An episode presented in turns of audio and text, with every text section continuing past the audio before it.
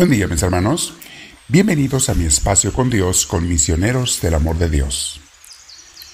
Te invito este día en que vamos a hacer una meditación que después te debe llevar a hacer oración tú sola, tú solo, pero te invito primero a que nos sentemos en un lugar eh, donde estemos cómodos y ojalá que no haya mucho ruido.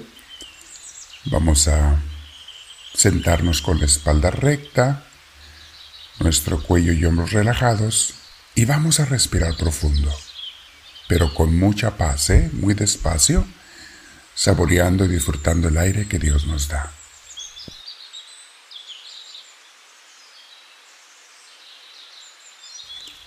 Conforme respiramos profundo, invitamos al Espíritu Santo a que venga a nosotros, porque lo deseamos le decimos, Espíritu Divino, ven a mí, te lo pido.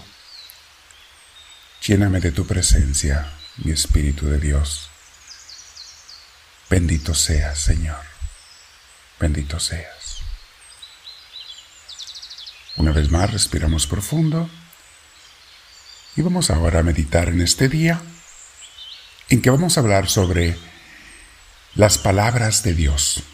¿Qué son las palabras de Dios? Quiero comenzar con un cuento del padre Anthony de Melo, muy hermoso, que está en su libro El canto del pájaro, por el cual recibe, por este cuento recibe el nombre, eh, su título, el mismo libro, El canto del pájaro. Dice así, los discípulos tenían multitud de preguntas que hacer acerca de Dios. Y les dijo el maestro, Dios es el desconocido y el incognoscible.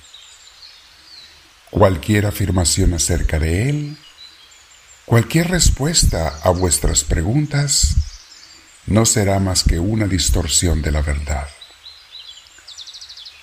Los discípulos quedaron perplejos. Entonces, ¿por qué habla sobre Él? El maestro contestó, ¿y por qué canta el pájaro? El pájaro no canta porque tenga una afirmación que hacer. Canta porque siente un canto que expresar. Cuando tú estás lleno de Dios, mi hermana, mi hermano, no puedes menos que estar hablando y hablando de Él. Ahora, no todo mundo que habla de Dios está lleno de Dios. Algunos hablan por otras ideas, por otros intereses, eh, pero cuando alguien le sale del corazón, sin querer aparentar nada, sin doble intención, es porque Dios está allí, te llena. Y una vez que Dios te llene, no puedes no hablar de Él. Dice Jesús en el Evangelio de San Juan, capítulo 16, versículo 33, dice así. Yo les he dicho todas estas cosas, se refiere Jesús a las, a las enseñanzas que les dio a sus apóstoles y a sus discípulos. Yo les he dicho todas estas cosas para que en mí hallen paz. Noten esto, mis hermanos. No dijo de Jesús, les he dicho estas cosas para que conozcan a Dios o para que entiendan a Dios, para que con su razonamiento comprendan y entiendan a Dios, porque Dios es incomprensible, mis hermanos. Nuestra mente humana no podrá jamás llegar a conocer ni un cabellito de Dios por usar una imagen. Por más que juntemos toda la inteligencia humana de todos los tiempos, Dios es el infinito. Por eso la intención de Jesús al hablarnos de Dios, de su Padre, no era que conociéramos que entendiéramos perfectamente a Dios. Porque a Dios, les he dicho, no se le conoce con la mente, se le conoce con el corazón. Repito las palabras de Jesús. Yo les he dicho estas cosas para que en mí hallen paz.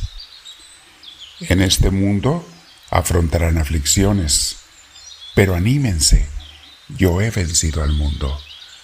Palabra del Señor palabra de Dios, para que mí haya en paz.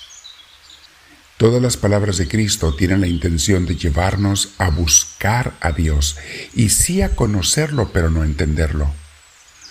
A conocerlo, repito, con el corazón, con los ojos de la fe. Y la fe es un encuentro con Dios. Es, es un encuentro de amor con Dios. No tienes que entenderlo, sino conocerlo, relacionarte con Él, llenarte de Él aceptarlo a Él. Hoy te invito, mi hermana, mi hermano, para que medites y hagas tu oración. ¿Qué es lo que me mueve a buscar a Dios? ¿O qué es lo que me impide que yo busque a Dios? ¿Qué ideas?